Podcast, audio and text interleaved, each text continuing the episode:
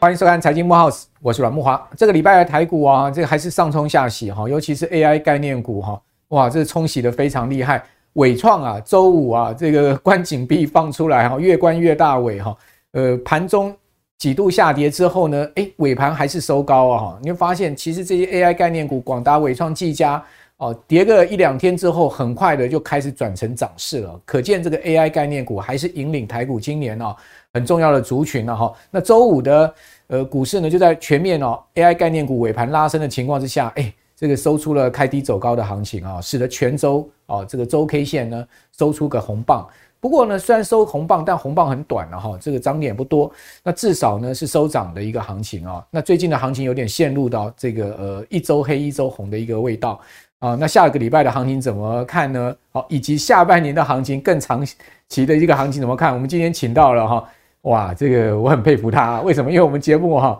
先前请到他来哦，他报了一档股票哈，那时候还没有一百块，各位知道现在冲到多少吗？等下请他自己讲哈，叫材料 KY 就对了，今年的一个超级标股，真的，我这个分析师里面是第一个哈，听到有人讲材料 KY，那时候讲材料 KY，大家想说这是什么股票，都没有听过哈，又 KY 哈，还材料哦，结果呢，材料 KY 大家现在每个人耳熟能详哈，就是海豚哦，来到我们的节目，海豚你好。哎，大家好，木老哥好。哎，你那时候讲材料 KY 的时候，好像还没一百，对不对？对啊，那时候好像八九十吧。嗯，好。然后后来当时我讲的时候，有先跌一段了，然后后来 就开始发酵了。然后所以就是它其实后面就是整个扩厂啊什么的，让营收就一直往上冲。对，我记得你那时候你就讲说，它其实就是欧战的一个呃，这个乌俄战争的一个概念股。对，因为那时候乌俄战争，所以导致欧洲的就通膨问题很严重，然后让当地的一些竞争对手都陆续出现停工或者是停产的一个状态，甚至有些倒闭嘛。嗯，所以就是那时候。哎、欸，开始就那时候我其实讲了三档啊，一个是材料 KY，一个是这个荣刚，然后一个是茂顺哦，基本上他们都是受惠这个竞争对手停工，然后有转单这样子。但说其实他们今年表现都不错了。没错，好，如果大家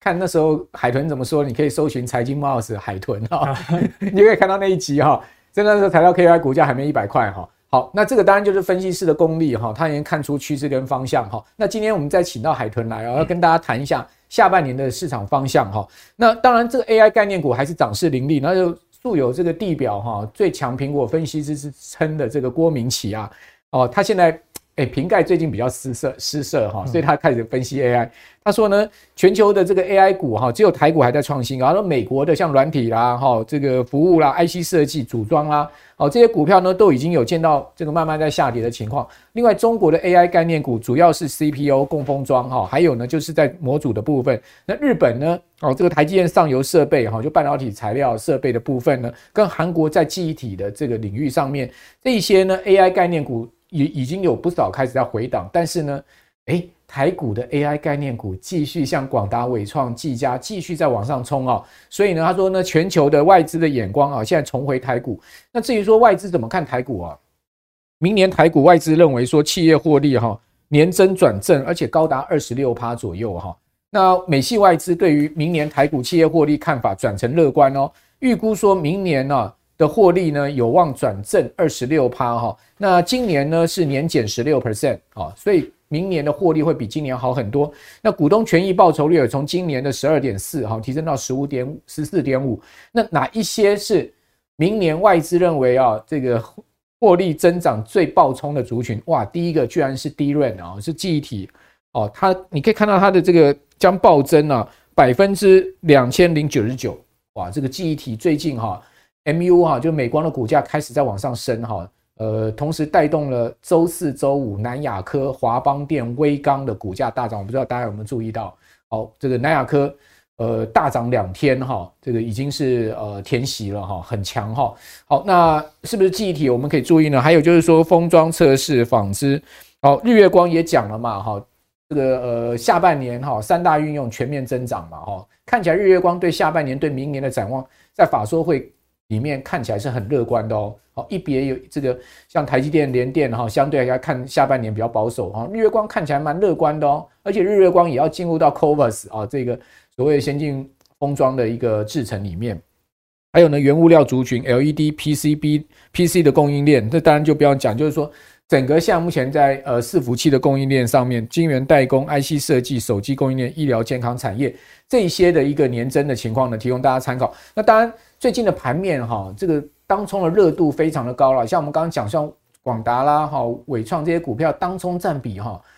动辄都达达到四成到五成，甚至到六成都不夸张哈。那整个大盘的这个日均量也从过去的三千亿到四千亿哈。那这个呃，当冲占比到四成哦，大家可以看到股市冲冲乐哈，这个呃，当冲客成交金额啊，当冲成交金额八年来大增二十五倍，你可以看到这个当冲的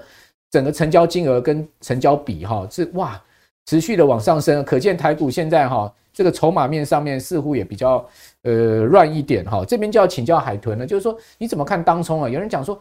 台股今年哈涨这个二十趴，大盘涨二十几趴嘛哈，贵贵买涨二十几趴。可是呢，你可以看到大盘的融资余额增加了四五百亿哈，这增幅超过了这个三成哈。所以再再加上当中这么热哈，会不会有一些筹码面太浮动的问题呢？其实筹码面浮动，其实一直以来就是大家会讨论嘛。比如像前阵子在修正的时候，大家说，哎，这个融资有没有减？哦，如果融资开始减，就可以开始买。对。可是上前一波融资 似乎也没有减太多，反正就是持续的在 AI 里面打滚。那我自己对融资的认知就是，以前大家看融资可能就觉得啊，就是散户。可问题是，其实现在融资其实有很大的转变，因为你其实会发现蛮多股票它在上涨的过程中，融资其实一直堆上去的。那其实蛮多是主力用融资去买的。所以我觉得说融资呢。我觉得关键是在于说，如果指数做头之后的向下的时候，它的融资的表现状况会来说会比较有参考性。因为像去年来说，我就会一直观察说，哎，整个融资的减幅，因为我之前有做一个回测统计嘛，如果说，哎，从空头的时候融资减幅超过二三十 percent 之后，其实是短线有机会落底的。那大家说这个目前去年其实，哎，也蛮符合这个条件的。我觉得其实去年融资也减了三四十 percent，从我记得最高两千八百亿减到最低的时候，大概差不多一千六百亿嘛。对，差不多就是到最高是。差不多去年八九月的时候，后来十月就落地了嘛，所以我觉得这个相对性的参考比较重要。但是当下来讲，我觉得就是其实融资增加反而未必是坏事，因为大家知道嘛，其实市场在上涨，融资也是一个资金动能的一个展现，所以我觉得这个没什么太大问题。两面刃啊，对，两面刃啊。其实下跌的时候也看融资，但上涨的时候也是看融资的。就就融融，当然大盘在涨的时候，融资在增加，其实它对大盘是推力啊，是推力啊。因为其实之前就有说嘛，哎。上涨的时候，应该说主升段了哦。其实会常看那个状况，就是资券同增，嗯，就融资加融券，融券回补之后又被扛上去。对，所以我觉得其实融资券，呃，当然说很重要，但是它不是一个绝对的指标。好，那大盘方向你怎么看呢？好，那我们先从指数来看好了。我们先从指数来看，因为当然我先讲了哈，就是当然说最近大家会发现说，哎，都强 AI，但其其他的族群基本上都算偏弱，没错。但这两天稍微有好转一点，我们大家一起来看。好，那我先看指数，其实在指数之前，哎。呃，先这样讲好了，就是这一天应该是上上礼拜四，应该是七月十三号还是十四号的时候，嗯嗯、这一天其实是一个带量的红 K 哦，虽然说收了长上影线，但是站回月月均线。那我自己是将这一天的低点哦，一六九九四哦，是设为这个近期的一个关键的一个低点，只要这里不骗我都没有破的话。我都持续偏多，一六九九四，一六九九四，因为这里不破的话，基本上就持续偏多看待，因为就是单纯技术面去解。因为说真的，现在用总金或者是其他的方面筹码基本上解不了，为什么？没错，因为不管很多指标都显示，其实大盘应该要出现比较重大的修正或者是回档，但是就是 AI 把它撑住了，所以我就觉得，哎，那就从技术面去着手。所以就是大家就记得嘛，一六九九四哦，只要不收破。哦，那基本上我就是持续偏多去做看待。那当然说，以看到下半年来讲的话，因为其实目前其实高档呢，哦，其实也盘整了两个月了。对，好，那所以呃，我有个原则啦，就是指数啊，如果做头超过三个月，我们才需要担心。嗯，所以在前面几次修正的时候，我基本上都是呃，在我自己频道跟我的这个粉丝讲，我的观众讲说，基本上哎，这修正还是都是偏多。那所以目前已经两个月了，那三个月大概是什么时候？其实大概是九月嘛。那目前季线大概是在这个位置。所以等于说，就算明天好了，我们明天不会啊。下礼礼拜礼拜一啊，礼拜一假设回来开始跌的话，基本上季线还是继续往上。那三个月头部成型的这个可能性也不高。那加上季线呢，哦，基本上你要扣到高点，扣到万七之上，可能也还有一个多月的时间。所以我是认为啦，假设我们就假设最惨的状况。那可能空头最快来临的时间，可能也是要九月之后，嗯，所以等于说目前是呃下礼拜就是八月了嘛，哦，那所以我认为八月应该还算是一个多方安全期，但这个是指指数的部分了，好，好，那另外就是我们来看一下柜买哈，因为柜买其实最近的表现算是比较弱势，哦，不过就刚好就在星期五哦出现一个比较好的一个转变，因为说真的，大家知道过去就是几周啦，基本上就非 AI 就是 BI 嘛，哦，这个 说真的，我刚刚来路上啊，来这边的路上，路边刚好有两个男生在聊天，他们就在讲 AI 跟 BI。CPI，我就刚好听到说，呵 呵真是 AI 真的是热到哈，大家在路边哈都要讨论哈。那当然说。其实前几天其实蛮危险哈，因为在礼拜三的时候，其实跟黑 K 有去跌破六月中的低点。对哦，那跌破基本上等于说，哎，两个月套牢区出现，嗯，等于说至少不是一个大回档，也是会一个比较哎大幅修正的。而且是破月线。对，破月线，而且再破就破季线了嘛。那当时我想法跟刚刚解大盘的时候是一样，季线的目前扣底在低档，对，那你要扣到高档，可能也要一个多月时间，所以下来还是偏多看待，只是说这个下来的偏多呢是好做还是不好做的差别而已。那自既然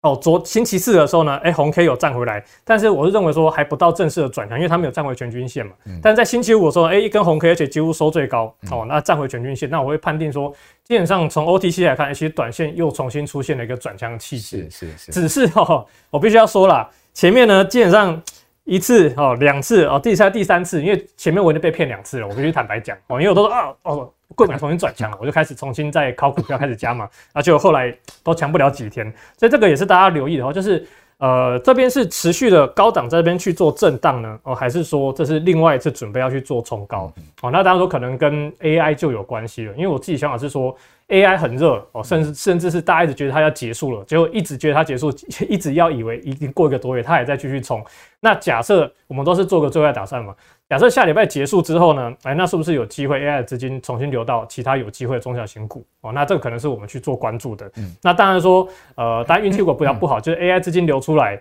啊，因为刚刚像木老哥也讲嘛，各国的 AI 股领头羊基本上都在休息了，可是台湾还在冲。如果台湾后续也跟着休息，可是万一也没有其他族群去做一个接棒哦，去接棒撑盘的话，那可能不止加权指数，不止柜买指数，甚至加权指数可能就会再次的去做一个震荡。是。只是比较大风险期，可能还是在九月。Okay. 哦，那当然，如果说九月没事哦，那就没事了啦。我是这样觉得，因为我是认为，呃，目前如果说从总经的角度看的话，当然说停止升息哦还没发生，因为那个前两天 FOMC 也才讲嘛，说后续还是要看数据决定要不要继续升息。那第二点就是我自己是比较关注这个殖利率倒挂的一个状态，不是说它倒挂有多严重，而是。回顾历史经验，就是倒挂如果快速收敛，因为现在收敛那个两年期跟十年期大概是负一 percent 左右。那我说它快速收敛到接近零的接近零的话，其实就代表说整个市场开始被货币政策的紧缩开始去受到重大影响，那时候才要担心。那目前现在还在负一 percent，那接下来如果都没有出现连续的快速收敛的话，那我觉得其实基本上。指数有拉回，甚至可能还是都是以偏多去做思考，okay, 所以快速收敛反而才是问题。快速收敛就代表说，呃，货币政策已经开始影响市场，那市场又会从公债这边比较敏感的角度先去反应，然后指数可能会落后一点点，但是等于说也是等于说一个比较大警讯会出来，所以我自己是蛮关注这个。其实那时候在三月那时候，银行。银行事件修正的时候，那时候其实有一段时间 就是，呃，倒挂的收敛速是蛮快的，嗯，哦，大概从零点短债冲上去，对对对对，那时候收敛就蛮快，就就蛮担心那一次会破线，就后来就是被 AI 救起来，然后再来就是要看了哈，就是刚刚是讲可能几个月后，那我们看一下现在哈，就是我常常每次都会在各个地方都会分享这个。多空头这个排列加速哦，占大盘的比例，其实大家会最最近股票难做，哎，我觉得一点都不意外。为什么？因为前面看短线的多头加速，基本上它都是呃绿线大于红线，就是空头的加速比例是大于空那个多头的加速比例，所以等于说市场上等于大多股票在五日、十日、二十日的均线排列基本上是偏空的哦。对，而且最近基本上。虽然说指数在拉，OTC 前阵子也有涨，可是问题是红红色这个多头加速一直都拉不起来，那空头加速也一直没有减少，那我觉得这个是短线一个比较大的问题。那另外长线的部分，其实在呃七月中的时候也出现死亡交叉，那通常啊吼，我必须要讲吼，通常。短线死亡交叉去带动长痛长线死亡交叉之后，通常指数后都会有一个比较大的修正，所以在前一段时间我是比较担心的。可是还是那一句话嘛，我就是 AI 撑起来了，所以指数没有出现一个比较大的修正。可是大家会发现，其实在过去两周，蛮多的个股都是陆续在破线，甚至表现的非常疲弱。我觉得这个真的。真的是这个族群轮动哦，真的这次算是非常少见的一个状况哦。那当然有没有可能接下来就像刚刚前面讲的，如果 AI 真的有出现修正，有其他资金去流入中小型个股哦，那就有可能去带动短线多的加速哦，重新上扬哦。那空头加速阵就减少嘛，那下面就可以带动长线的去转强，那绿色的这个空头加速去转弱，那这时候就反而就会比较有机会呢，出现跟今年二三月一样那种。中小型股齐喷的一个状态.那当然这个是希望是走一个最好的方向，但是如果呃就是还是 AI 在撑盘的话，可能就会持续轮动，像最近这种轮动状况，因为其实大家也知道，过去一周很多股票是今天涨停啊，明天跌停，对哦，然后隔天又续跌啊，也有这种今天涨停，明天跌停，然后隔天又大涨。所以这种短线来说，呃，变得追价策略不能说不适合，而是可能提醒大家，就是你真的要去做追价的话，就是防守点还是要守了哦，因为毕竟赔十 percent 只要赚十一 percent 就回来嘛。啊，如果说套到二三十 percent 的话，你要赚可能要等到赚翻倍才可以赚回失去的本金哦，这是一个比较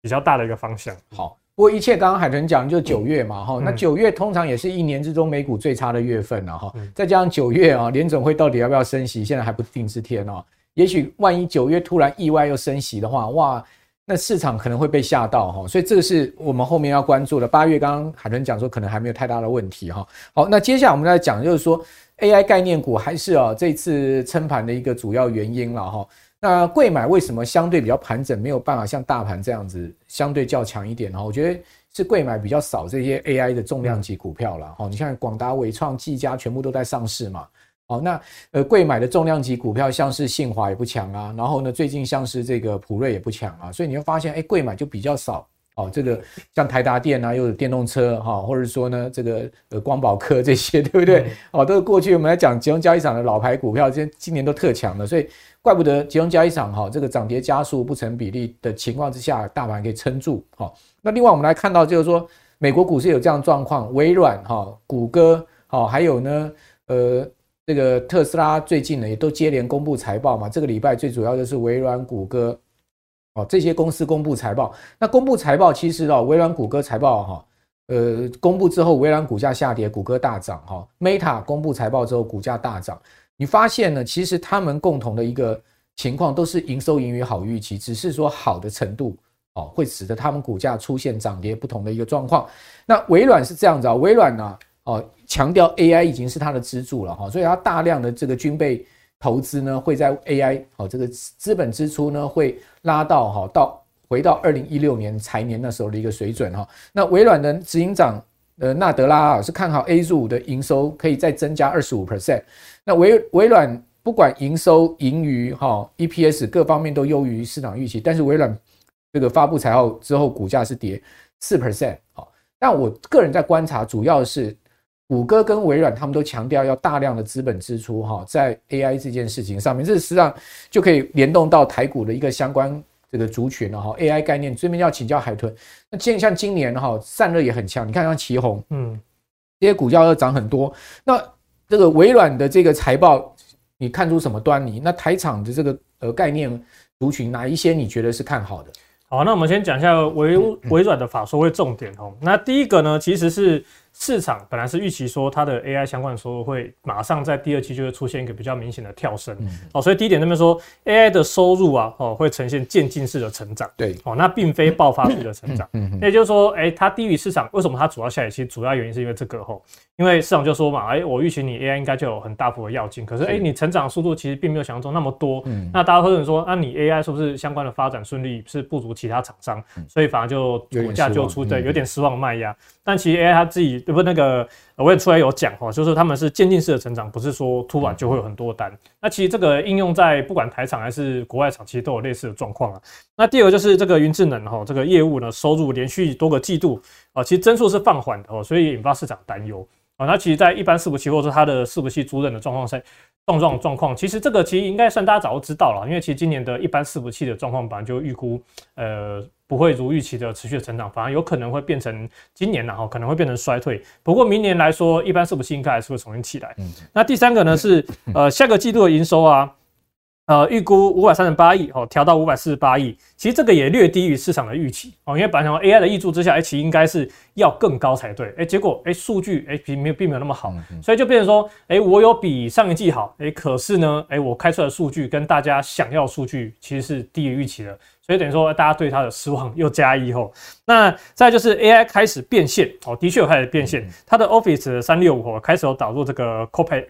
Copilot 哦，它的那个它自己的这个 AI 机器人的部分。那其实这个东西，我觉得我自己是蛮想试用看看的，因为他说，呃，相关的 Word 啊、Excel，其实还有那个 PPT 哦，经常都可以使用。那只是这个我。之后有踹出来以后再跟大家做分享。那再就是未来逐句会增加这个资本支出，扩大这个云端跟 AI 的服务。那这个其实各家大厂都一样。所以最主要什么？呃，微软呢在开出财报之后，连续三个交易日下跌嘛，其实真的就主要跟真的是跟 AI 呃跟就是贡献的预期跟大家想的不太一样。嗯、那当然还是回来要讲一下相关的供应链了。对啊。那其实微软的话呢，其实它我自己查是说，它跟台湾比较主要直接有贡献，应该只有六六六九的纬颖哦。那其他的占比可能都不太大。那当然说现在的 AI 概念股其实非常的多。哦，不管是真的有贡献，还是还在认证的，还是呃自己说自己有的，那我自己是会比较建议大家聚焦在比较像我自己买股票是喜欢买领头羊，哦，就是买这个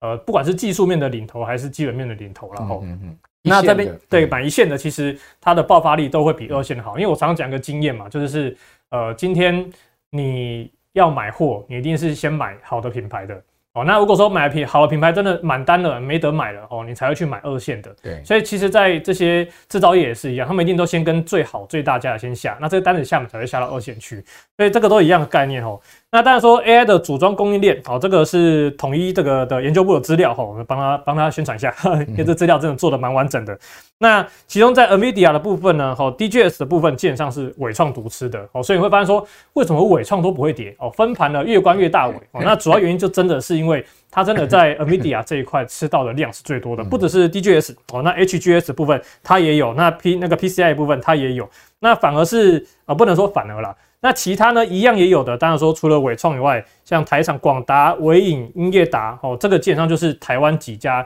哦，就是最近都非常强的。那当然说还有技嘉哦，还有技嘉。所以基本上我自己在看的时候啊，大家基本上就只有看这几家而已。嗯。但是说不是说其他不看了哈，而是说呃，如果说你要去抓里面未来成长性最长久、最远，而且可以持续吃到这些订单的话，那我觉得不如就直接看这几家。OK。哦，那当然说呃。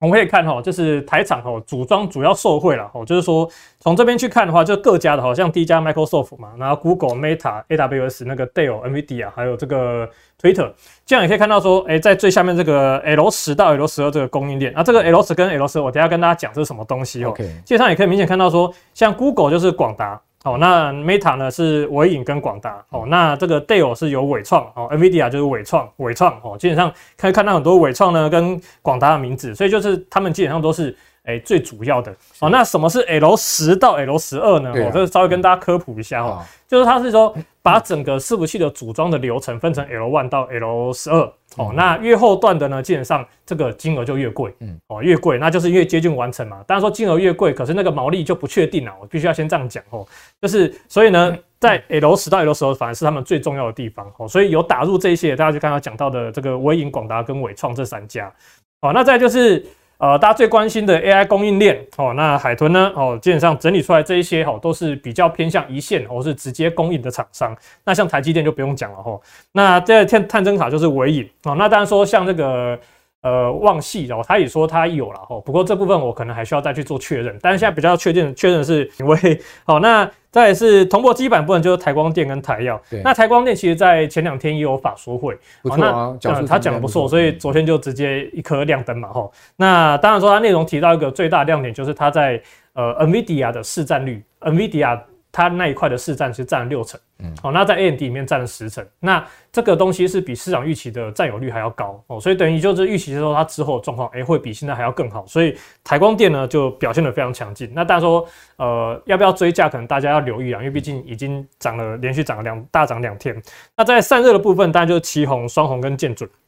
那其中奇鋐，但是今年是表现非常强劲。那目前呢是确定的话，它是已经有通过这个 H 一百的认证。那双红的部分呢是 H 一百，虽然说它认证好像在今年三月还是六月的时候是没有过的。不过基本上在 A 一百的部分呢，它目前供货量是最大的。是哦，那建准主要是在散热风扇的部分。那散热风扇基本上它就都有做，而且呃那个。我去看了一下，就是说它那个风扇，如果越越先进的越先进的这个 AI 伺服器，它要风扇越大颗，然后那个价格基本上也是越贵哦。所以基本上这三家都算是算是很受惠的哦。嗯、那电源供应器就是台达电跟光宝科，那光宝科呃今天早上才开刚开完法说会，也是由于市场预期的那个毛利率哦，所以整个也是直接跳增。那伺服器导轨的部分，这个窗户可能大家比较。不知道算比较冷门了哦。可是其实它下股价也在挑战千元哦。对 对对。而且两一个月前好像才五六百而已，所以等于说对是涨倍数了。那这个导轨基本上它在全球的市占率是也是第一的吼，所以是也算是另类的台湾之光了吼。那机会部分就是勤诚哦跟银邦，那这个 ODM 部分应该就这四家就是主要的。那这里面呢，我就挑了几家的技术面来跟大家稍微分享一下哦。那第一个是大家可能就是比较最多股东人数的这个台积电，对，啊，台积电可以说是最近比较弱的 AI 概念股了吼。那当然说跟他法说会开完之后，他对于下半年的这个营运状况是调降的，然后有讲了一句话说，AI 的 AI 的增幅很大。哦，就是获利增幅很大，可问题是它无法抵消其他的那个终端需求下降这些产品的下修，所以就调降了下半年的展望嘛。哦，那当然说最近表现是比较弱，那我的看法其实一样哦。如果既然它长线是没问题的，因为毕竟我常最近常开玩笑讲，说第一，因为之前大家都说第一季是谷底嘛。后来变成第二季是谷底，然后现在变成第三季是谷底，然后最近像那个利基电、台积电，呃，还有联电陆续都开法说会，都有讲说这个呃库存状况可能会 delay 到第四季才消化去化结束嘛，所以没关系哦，第四季是下次谷底哦，那可能搞不好明年第一季也是谷底，但是总会有到谷底的那一天。哦，所以呢，呃，我相信啊，这个台积电哦后面总是不会缺席的哈，所以呢，即便最近呢，虽然说它其实在上礼拜它是有去跌破这个颈线的。哦，其实跟 OTC 一样是有跌破这个颈线。其实说我蛮我会蛮担心说，哎，台积电会不会因此就是陷入一个比较漫长的整理？但是其实它很快就站回来了，吼，而且很快的走出一个比较漂亮的量缩。所以单单就技术面把名字遮起来的话，我会觉得说，哎，其实台积电只要这边可以持续去守住哦这个颈线的位置，不要再破的话，其实后面还是有机会回来重新去推升台股的一个表现。只是哦，我还是要说了，个人私心然后台积电最好就乖乖不要动就好。为什么？因为它动，大家都不会动啊，因为常常就看到嘛，就是垃圾盘嘛，就只有台积电动，然后其他就不会动，所以呢，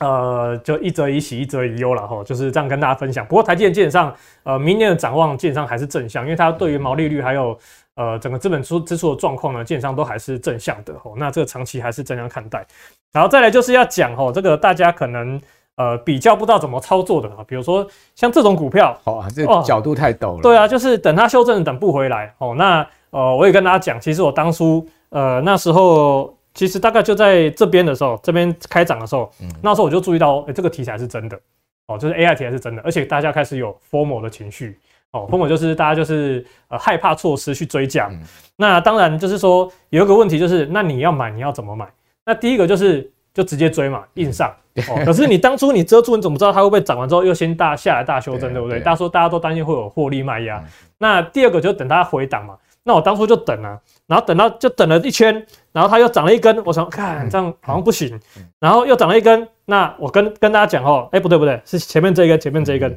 所以基本上呢，那时候我自己是追在九十几块啊。其实那时候追的时候我是很抖的，因为我很怕马上就遇到大回档。那我跟大家讲，我那时候追的想法哈，就是一个策略。其实我追的部位没有很大。那我想就是说，先卡位，我就先卡位，喷出去，那我就至少我不会没有。但是有跌回来的话，诶，我可以怎样？我可以逐步加码。对，因为大家知道，因为大家知道说，呃，我们先讲达康风暴好了。达康风暴不是那时候大家可能跌个五六十吧，七八十吧，因为它遇到大风暴嘛。可是问题是，未来它也是持续的创高。当然，我不是叫大家去扛那五六十趴的修正幅度哦，就但是是告诉大家说，既然这个题材是真的哦，那。未来有修正的话，基本上，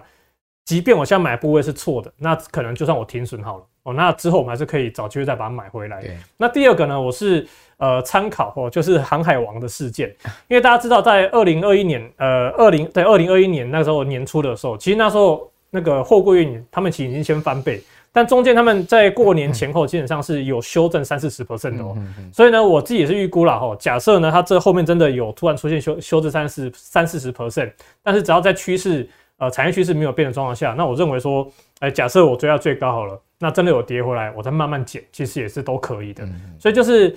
就是。就是追价可以追，但是就是怎么运用你的策略呢？去去把它抓到这个后面的趋势这样子，我就跟大家去做分享。好，那再来就是最后一档是看这个台达电，就电源供气相关了，因为光那个光宝科最近喷太多了哈。那我自己一直都是把台达电当做是台湾的第二座护国神山，因为我觉得我蛮看好它未来是台积电之外的另外护护国神山。那其实它最近。不得不说，它最近其技术面整理的很好哦，就不止说价格有出现收敛哦，价格有出现收敛，那量能呢也出现收敛。因为我常常说，呃，量能有稳下，就代表一个筹码稳定的状态。那后面有时候有利多点火啊，或者是哎、欸，好像台达电下一步要开法说嘛，嗯，会不会说有机会再去点火的话呢？哎、欸，或许就会成为下一次去做一个攻击的机会哦。那台达电，我觉得它应该是。诶，应该也不用对它基本面有太多的疑虑了，就是比较担心筹筹码或者是大盘有没有修正的问题就好。嗯，对，台达电其实呃整个营运状况还是很上轨道，而且呢还是在增长的一个状况。大家可以看到今年很多产业啊，很多公司它都出现衰退，但你可以看到台达电它还是基本上还是往这个呃稳步在走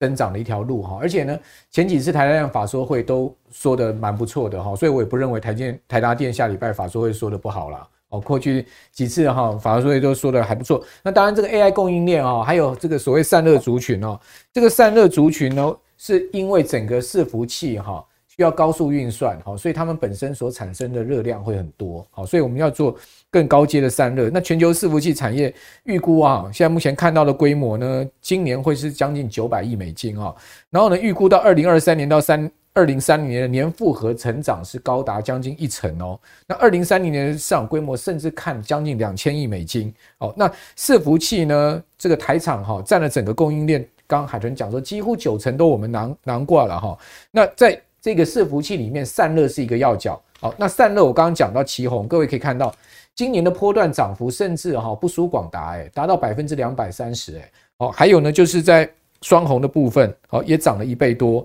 好，那高力是做这个热处理的哈，这家公司的股价也涨了这个一点三倍，哦，那建准，好这个风扇的部分呢也涨了这个七十五趴，哦，泰硕涨了七十四趴，立志呢涨了一倍，好，所以这些呢都是散热族群，我这边就要请教海豚了，就是散热族群其实也蛮大一个族群的哈，到底要怎么选股呢？好，那我们这边先看一下哦，就是这个刚刚有提到高力嘛，对。那高丽，我先跟大家简单讲一下，因为其实高丽大家会被他也有说的，他有艺人，但其实就是查资料会发现说，其实他艺人在去年啊，他的营收占比其实大概只有 有一 percent 而已哦。那今年呢，哦很厉害，年成长一百趴哦，就是变成两趴哦，营收占比变两趴。然后明年呢，预估成长一百五十趴，哦就变三趴。所以就是说，它成长幅度很惊人。其实很多 AI 概念我都有类似的状况，就是。AI 的占比的成长幅度很惊人，但是其实目前也说占比都还是非常小哦，这个大家可能注意。那其实高利为什么会这么强呢？其实是跟它的这个热棒跟这个热板的这个销售哦，那这个是有关系的，成长有关系。那它也是受惠这个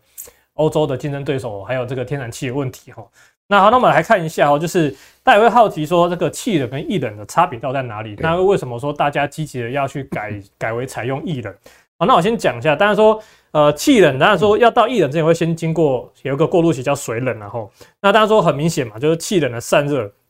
其实目前已经到达解热上限。那在液冷的电力使用效率也比气冷还要好。那我先讲一下整个目前艺人的这个市场的一个状况哈，因为其实目前呃美系的客户啊，其实都没有在推进相关的艺人的相关的技术的成长，所以目前就目光好像都跑到台湾相关的厂商身上。那第二个呢，就是为什么美国他们不太不太想去研究一一主要原因就是。机房啊，要去改设计不太可能，嗯，哦，那最多的就是实验性质。那什么是实验性质？他就说，哎、欸，我买一两台回来试试看，可以看这个东西用起来到底怎么样。对。那另外为什么会说机房要改设计不太容易？就是因为他们目前设计机房都是可能专门是为气人的。嗯、那之前有看一些资料是说，他们如果要要盖一个全部都用所谓的呃液液冷的这个散热的话，那可能要重新设计个厂房，重新买地哦，所以就变成说有点有点比较麻烦。那在第三个就是说，目前哈对液冷哈比较有兴趣的，大概分为两个群体，一个是中国哦，那一个是油国，就是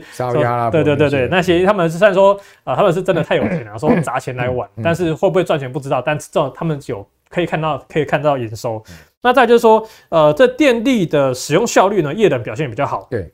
但是还有很多的挑战跟空间规划。那讲到这里，大家就觉得说，那像液冷到底？市面上状况怎么样？那我去诚实跟大家讲，目前气冷的占比大概是百分之八十，是，所以液冷其实呃还有二十 percent，其实大部分是水冷哦，所以液冷的比例其实非常非常的小。所以现在市场对于不管是旗红、双红还是技嘉，也有也有讲到说有液冷的部分嘛，其实这部分都还是在 promote 一个题材。嗯，那主要是因为他们本身公司的营收有增长，那加上一个好的题材，所以这个市场的券商啊，或者是法人就是买单，买单然后去调高它的 PE，所以不能说他们是假的，但只是说呃大家还是要留意一下，就是 这个追高的问题啦吼。那再来说就是另外就是那个液冷会有一些漏液啊，或者是这个维修比较不方便的一个状况。对哦，所以短期呢还是先看这个气冷先去转水冷哦。那液冷呢可能要等到二零二五年之后。那再来就要讲一下这个散热方案的比较哈。一比就会很明显说，为什么大家要积极去研发液冷，或者说要换成液冷的这个企图？你也可以看到说，呃，它的最大解热啊，好，在气冷的部分呢，建上只有两百二十五瓦哦。那可是问题是，大家知道这个 H 一百或者是应该说 A 一百或 H 一百，他们的发热状况建商是非常的大，因为机台也大嘛，哦，发 CPU 相关的发热也是呃非常的热。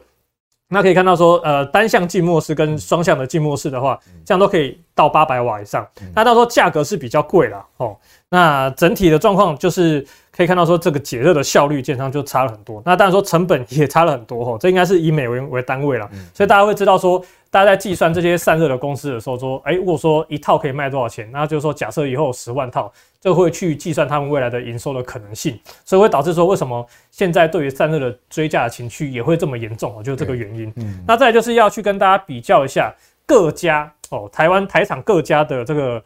技术哈，散热技术。那又看到我特别把奇鋐圈起来，好，因为目前说真的，不管是在气冷呢，还是液冷部分呢，对，其实奇宏的技术呢，都算是领先其他台厂的。那呃，大家看到最后边有一家公司可能没看过，就是那个 Colomaster 哦，它基本上是美国的相关的这个散热公司。那我也必须要讲，目前在 NVIDIA 相关的散热解决方案里面，它大概吃了九成的占比哦，吃了九成占比。好，那其实奇宏呢，呃，有机会也是去吃剩下十 percent，但是十 percent 可能又是由它可能是占比较大宗，但是其他还有一些阿德吼去跟去分食这个订单。是，好，所以呢，目所以刚刚前面在。讲 AI 的时候，其实也有提到哦，就是说，呃，奇鋐呢，哎，为什么说它认证有过那个 A 呃 H 一百的？那但是目前呢，呃，有过认证，但是因为 H 一百相关的量还没有出来，所以对奇鋐的营收贡献可能暂时还看不到。但是目前现在比较快有营收贡献，就是我刚刚提到的，就是这个双红的部分哦，它在气的呢，就是。应该说它在 A 一百部分出货量是真的是比较多的，所以以营收来看，哦，短线来说营收来看，双红会比较看到快看到营收，但是以长线成长性来说，应该是奇鋐哦，因为它拿到东西毛利是毛利率是更好的。是哦，那再来是。呃，三家公司，哦，刚刚有提到双鸿、奇鋐跟建准嘛，哦，那三家公司的目前在 AI 相关的讯息，哦，那这个刚才有提到，它目前就是 A 一百领先同业，没错，刚刚提到它出的货是比较多的，那再就是它这个抢抢攻这个单张 GPU 加速卡市场，那这个我稍微解释一下，就是说它目前就是有出这个 GPU 的散热。但这个散热呢，是用在一般伺服器还是 AI 伺服器？不知道，所以你说它这个算 AI 吗？对，好像又不算。但是你说它不是吗？好像也是。哦，所以这个部分就是呃比较不好解释的地方。哦，就可能有可能没有。那第二就是说，它水冷的开发进度目前是有领先同业的。哦，OK。那第四个就是预估今年下半年 AI 伺服器的营收占比可以到四到六 percent。你不要看这四到六 percent，但是眼睛屌打一堆台厂，因为很多台厂都可能只有一两趴，甚至是还在认证阶段。那再就是奇鋐哈，我认为呃长线是比较强势的哈。那它是已经通过 H 一百的认证的哦。那刚刚有说到双红在三月还是六月的时候认证是没有过的。那目前是以准系统哈 H HGS 出货，营收贡献度是最高的。那也期待了哈，这个油国哈相关的订单呢会挹注奇鋐更多的营收。那第四个就是它相关营收占比是二十 percent。那还是要解释一下哈，就是市面上大家看新闻或者是看一些媒体报道说要注意。伺服器散伺服器的营收比重不等于 AI 的比重，对，因为像我们查资料是查到说，哎，奇宏有相关的营收比重有二十 percent，可是它并没有特别去说明说 AI 站在里面，对对对对，所以可能是在可能里面的也、嗯、也是四到六趴之类的，可是就是变成说，呃，大家留意一下哦。大家说以一般伺服器来讲的话，因为今年不好，但是明年一定不会差，对，明年不会差，因为业界常就有一句话说。呃，一般伺服通用伺服器今年蹲的多低啊，明年就跳得多高，就是看那个年增率预估好很有趣。如果说因为有时候看三四家一起预估嘛，啊有些预估今年负一趴，哎，那明年可能就走正五趴。那预估今年负五趴的，明年就是正十五趴，就等于说今年如果衰退越严重的话，明年整个一般伺服器的复苏是会越强劲的吼。来，在这个建准，现在它就是出这个。亚马逊哈，那个 Meta 还有微软的这个供应链，那伺服器风扇呢，出货状况也带动它整体毛利率攀升。就是我刚刚提到，就是呃这个那个 AI 伺服器的机柜的等级越高哦，那它所需要的风扇可能就越大，那越大又有一些耗能的问题哦，所以在它这一块呢，这样它是有吃到这一块的哦。那为一般哦这边就是比较重点，就是刚才提到了 AI 伺服器哦是一般的两倍哦价格。哦，那 A 一百呢，哦，是一般的四倍。哦，那 H 一百呢是一般六倍，所以也会知道说以后当那个 H 一百开始在放量的时候，对它的营收贡献呢，基本上也是会比较大的。那也是一样，它营收占比有四十 percent 哦，但是 AI 是多少，目前也还是不清楚的。好，那大家就是接下来要看各家的，呃，目前就只把奇鋐捞捞出来给大家看，然后好，那当然说其实跟刚刚是伟创是一样的道理啊，哦，就是。你真的要追价的话，你就是用什么策略去做哦？那那个真的修正的时候呢，你是要什么时候开始分批去接？这个是一个比较不好，现在就跟大家说明白哦。大家但是大家可以去哦去去观察跟留意的。你就看它拉一根之后休息休息几天之后再拉一根，这样它就是这样在走。嗯，但是只是因为其实现在就是因因为这几年就是观察，像 NVE 或者是国外的，像 AI 的主头啊，基本上有在整理了哈，所以我觉得说，呃，假设如果真的开始修正的话呢，当然变成说有容易买到高点，所以我建议大家真的你要真的没有你要去追的话，就真的就是小量小量部位追就好哦，会比较安全一点。好，那最后我们要来讲一下这个车用半导体、车用晶片的部分。那当然最主要是要看恩智浦 N 这个 N 叉 P I 的这个财报哈。其实今年恩智浦最近的股价走势也相当不错哈。如果各位有在看恩智浦的股价的话，你会发现它哎，最近股价也拉上来哈。它的营收呢，从去年同期的这个三三点一亿美金啊，呃降略降到三三亿，但是优于市场预期的三十二点一亿哦。这个呃净利呢年减三趴到六点九八亿美金，EPS 哈。很明显优于市场预期哈，是三点四三哈，市场预期是三点二八。那另外展望这个今年呢，第三季就是本季度哈，也优于市场预期。哈，那相关细节各位可以看一下我们帮各位提供的资料。那他的执行长是说啊，上半年财报跟第三季财测都支持啊，他们对恩智浦成功度过这个消费性产业不景气的信心。好，同时呢，他强调汽车核心工业、通讯设备、基础建设事业都保持强劲哦。好，那这段话其实蛮重要，就是说。他其实并不看淡未来，而且呢，认为说呢，哦，特殊的领域上面，它的成长性还是可以看得到的哈。那我们这边就要请教呃海豚呢，就是说从恩智浦的财报上，我们可以看到整个汽车晶片上面目前的一个展望。那当然回退到台股上面，还是在这一块领域上面的选股。好，那我们要先看恩智浦的财报哦。其实从它的呃营收占比这个年增率的状况来看，会发现说。诶、欸，这个移动通讯跟工业跟物联网，诶、欸，其实它这一块是比较明显的出现衰退。那移动通讯大概就是手持式装置，然后那车用电子跟这个网通基础建设，诶，其实还是成长的。所以看到说，诶、欸，其实在车用还是网通这一块，大家说网通这一块也是受惠美国自己基建的这个需求，哦，还是持续成长。所以就认为说，长线建上是没太大问题啊，因为毕竟从整个。呃，车用电动车的渗透率应该接接下来只会越来越多哦，而且渗透率越来越高，所以我认为说整个车用半导体的市场线上还是持续偏多，而且不只是车用半导体，甚至是一般的车用零组件都有机都有机会去做带动。嗯，好，那比较快，我们就直接来看到这个相关的族群哈。好，因为呃，这个车用半导体，大家会想说，哎，这个不就二极体吗？哎，那恩智浦好，是不是跟他们也好？哎，那当然说是有相关的关系，只是说还是要提醒哦，因为他们都是。车用半导体，所以他们在某一种程度来说上是竞争关系。所以当然说不是说恩智浦抢到的单越多，他们就越不好，而是说他们会一起受惠这个趋势。所以以恩智浦的角度来讲说，哎，真不恩智浦未来展望正向，那对他们来说，哎，也代表说这个市场的分食的机会，哎，这样就有更多的饼可以分嘛。所以不管是台办啊、富鼎啊、德伟，在二级底部分，那基本上，哎，都还是可以持续的吃香。只是说，呃，最近大家比较知道车用。表现是比较弱势，那当然说可能跟这个呃福斯跟 Tesla 都有这个这个车子，他们的汽车工厂都要进行停工升级，所以对于说整个第三季。哦，整个第三季的这个获利表现基本上都有被下修，嗯，所以看到说最近跌幅比较大，可能等一下也会讲到线图，就是华孚跟这个这个顺德，对，好，那基本上我是认为说，我还是看好他们啦，就长线的发展，就有点类似好公司遇到坏事情的这种感觉。是，那大家像 IGBT 的部分，其实就是鹏程，哦，这个就不用说，因为它是整个。呃，车用半导体里面哈，二极体里面哈，它的车用占比是七八十 percent 是最高的。嗯嗯。哦，那第二高的是台办了哈，那会发现哎、欸，少了一家哦，二四八一的强茂。强茂。因为其实强茂它的呃车用车用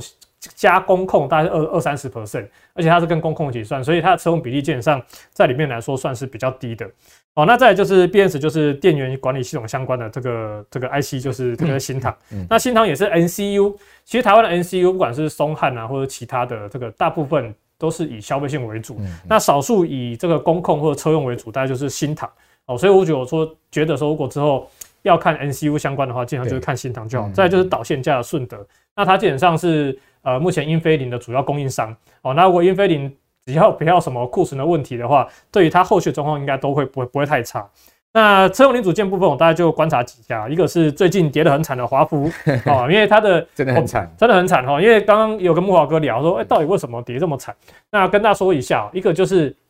其实就刚才讲到的嘛。因为本来预估华孚今年的营收会可能逐季的走高，因为大家知道车子的渗透率越来越高，那呃 Tesla 预估的产量也是越来越多哦，所以对它的的需求哦，它的营收的预估也就越来越高。可是哎，第三季说它停工要升级，所以它整个的呃获利的预估呢就被荡下来了。可是问题是工厂升级之后呢，还是会产出车车子嘛？对啊，那它也还是主要的供应商嘛？对，因为那个铝镁合金，他讲说车壳有什么技术？哎，其实那铝镁合金，因为它是。用特殊的化学制程要去做的吼，那过程中其实是会有一些危险性。那华普它自己技术就是说，呃，这个危险性降比较低，所以它可能相当相对的产出的良率或者是品质都比较好，所以它基本上在对手要跨入这个门槛是有护城河的，有技术护城河的。所以我是认为说，即便华普现在不好，但是诶、未来。等到工厂重启之后，营收也会回来啊，因为它不会因为这样子就被抢单嘛，而且竞争对手也可能还要认证，啊，车用的认证随便都是一两年以上，对，所以短期时间哦，华普我认为呃算是好公司遇到坏事情了。那茂联 KY 这不只是这个车用线束，嗯、那充电桩的线束呢，它也有去做供应。嗯、那像在最近不是都有很多那个 Tesla 的那个 Tesla 的这个充电规格，然后大家统一吗？线上茂联可能就会是受惠的其中一个。那虎联的部分呢，跟 Tesla 的比重比较低。啊，可能它跟大陆陆系的这个可能比亚迪相关的这种陆系车厂，哎，其他受惠就比较高。所以目前我大概是主要就观察这一些，就是车用零组件就看这三家。OK，哦，那其他的部分可能就看这几家，可大家可以去做关注。那你刚刚讲说有线图要给我们看，顺德跟华福，对不对？哎，对。好，那顺德部分其实最近真的惨了哈，因为其实我也不会演啊，因为其实这边我有我有跟我的会员去推荐说，因为顺德今年上半年虽然不好，但是今年下半年有复苏的机会。哦，那时候其实我有跟我自己的这个付费会员去跟提到。哎，大家可以稍微观察它后续的状况。只是当然说，后来就是它一直没有走出对应的，不像那个胡联或者是茂联 KY 表示表现比较强势，我自然就会把它排比较后面，因为我都是找比较强势的来做嘛。那当然后面这个跳空就是遇到什么，就是那个外资陆续去挑战它的平等这个问题。那当然我是认为说，呃，你说它这边具不具有所谓的价值投资的价值呢？我觉得是有了哦，只是以我的角度来讲，我是不不我比较不会去买这种。连年线都破了股票，那我自己是比较倾向说，欸、如果它什么时候转强回来呢，我再把它拉回来关注。因为既然它长线是正向的，那我们觉得短线我们就等它转强再说。好，那第二个就是看这个华孚了哈。好，那华孚也是一样啦，哈，就是消息公布前，我也必须要讲，我觉得在这边呢，投信其实还买了不少，所以投信其实也是被套的。那当然这几天我慢慢都把它砍掉了。那连续跌下来之后，其实目前。它整个趋势哈，就是季线哦，半年线跟年线线上还在处在多头，而且它的季线目前扣底位置其实还在相对低。那你说你要扣到目前这个位置呢，大概还要两三周，它的季线呢才会正式的转压。所以我觉得，如果华孚啊，有没有可能在七月的营收出来之后，哎，反而出现利空出尽？因为你想嘛，大家跌是因为跌营收嘛，那有没有可能因为七月营收出来，哎，真的不好？嗯，那大家会不会反而会有最后的所谓的恐慌卖压，或者是哎，主力就趁这个恐慌，哎，把股价就收走了？看营收公布出来的状况再对对，我就觉得大家可以关注一下，说哎，七月营收公布出来之后，它有没有机会去站回站回季线？OK，因为我既然站不回来的话，哎，过两三个礼拜它就要变压力了嘛，所以我觉得华孚关注重点在这里。嗯，好哇，这个海豚今天倾囊相授哈，把这个。呃，这么多的产业哈，一次告诉我们听众朋友，大家应该听得很过瘾了哈。那最后呢，我们要来回答一下哈，C Money 这个股市爆料同学会大家所提的问题哈。第一个问题啊，是一个家庭主妇的问题啦。他说呢，哎，听说股票可以赚很多钱哦，因为今年什么 AI 概念股大飙嘛，可能他的邻居是买到这些股票，他说他也想啊，这个拿一些钱来这个。买这个做投资啦，哈，同时呢也可能想要去上一些课哈，呃，就问说到底呢，呃，怎么样这个分配他的金钱哈，啊，或者是说呢，学习股票的这个资源有没有这样的资讯？事实上哈，这个你要去了解股市哈，你第一个步骤应该是先建立你的基基本知识。那这些基本知识哈，呃，你其实呢在网络上都可以找到一些哈，你自己可以去进修的这个呃网站。哦，那等到你基本知识都架构起来之后呢，你再去花钱上课，我觉得这样会比较好。因为一般来讲哈，你花钱去上课哈，那个老师不会啊从那个什么叫做当冲啊，或者说什么叫做融资券这样来教你了哈。所以呢，你最好是先建立你的基本知识哈。那第二个呢，呃，你怎么样分配你的金钱，帮你赚这个儿子上学的钱呢？我倒是建议你哈，不如用定期定额的方式，你先把你每个月的这个家庭收入的百分之二十，或者你个人收入的百分之二十呢。拿来买一些好的 ETF 或者是基金，哦，那你可以先从台股的 ETF 跟基金来着眼哈。那 ETF 你可以买一些这个市值型的这个 ETF 哈，比较大型的，哦。那另外呢，呃，一些比较这个科技型的台股的共同基金表现呢，今年哦也相当不错。那我倒是觉得你可以朝向这样的方式，用先用定期定额，我觉得对呃初入门的朋友来讲哈，会是一个比较安全的方法。哦，那另外高股息的 ETF 哈，今年表现也相当好，因为它搭到这一波 AI 的这个顺风车，我觉得也可以注意。好，以上是我的一点点小建议哈，提供您参考了。但因为投资这条路要学习很多啦，哈，可能也不是三言两语讲得完的哈。反正呢，长期看我们的节目就对了，我们都会像请到海豚啊一些好的这个呃老师来到我们节目，跟大家来谈哈整个市场的一个情况。你多看，你一定会成长。那另外一个问题就是说，为什么哈这个？台湾摩根史丹利一直买这个英业达哈，第一个英业达就是 AI 概念股里面啊，这个很重要的在伺服器这个族群里面的一支要角，而且它相对股价也比较偏低一点嘛哈。广达两百多块，伟创已经到一百六、一百七了嘛。那英业达跟这个神达呢，他们股价都还在这个六七十块，所以相对他们的股价比较低一点。我觉得可能有特定买盘哦，透过摩根史丹利下单在吃了。那大家知道，这些外资券商他们是帮人家下单，并不是他们自己在买哦。你要把这个。呃，真正在买的 buy side 哈，sell side 弄清楚，就是说我们一般外资有所谓的 buy side 跟 sell side 哦，那券商基本上他们是帮这个 buy side 的买单在下单的哦，所以呢，他们不是自己在买，他们是后面有人源源不绝的在下单。那为什么会透过摩根士丹利？可能他们的关系比较好吧，这我就不知道了。那至于说英业达，我觉得后面当然机会也蛮多的哈，因为毕竟呃，他也接到了。这个相关伺伺服器供应链相关的这个卡位卡在这上面，那呃，这个透过单一这个外资券商，可能他们彼彼此之间有一些渊源哈，一些关系，那这个我们就内幕我们就不是那么清楚哈，那。提供大家参考哦，反正伺服器嘛，刚刚海豚也讲了嘛，买一线的就对了。如果如果你你要买伺服器，当然第一个还是纬创嘛，对不对？哦，然后接下来广达嘛，后面你情有余力，你可以多考虑，也也可以考虑英业达跟神达。大概一般市场看法是这样子哈。好，那今天就跟各位哈把两个问题解答到这边之后哦，我要跟各位来讲一下呢。呃，杜金龙杜老师台股老先觉的这个课程呢，我们已经开成了，对不对？哦，然后呢，早鸟优惠价九九九九到这个礼拜结束哦，所以各位你要参加杜老师的实体课程呢，请记得哦，这个礼拜赶快用我们的 MVP 财经生活频道专属优惠码，好零七一零 MVP 零一，好八月四号截止，然后来报名啊，杜老师的课程。那刚才我们这位妈妈讲说你要学。那个呃股票的投资，对不对？哎，那你不妨可以来听一下杜老师的课哈。杜老师的课这一系列的课程都在周六开哦。那问题是杜老师的课可能会深一点了哦，所以你可能考虑一下。我不知道他的，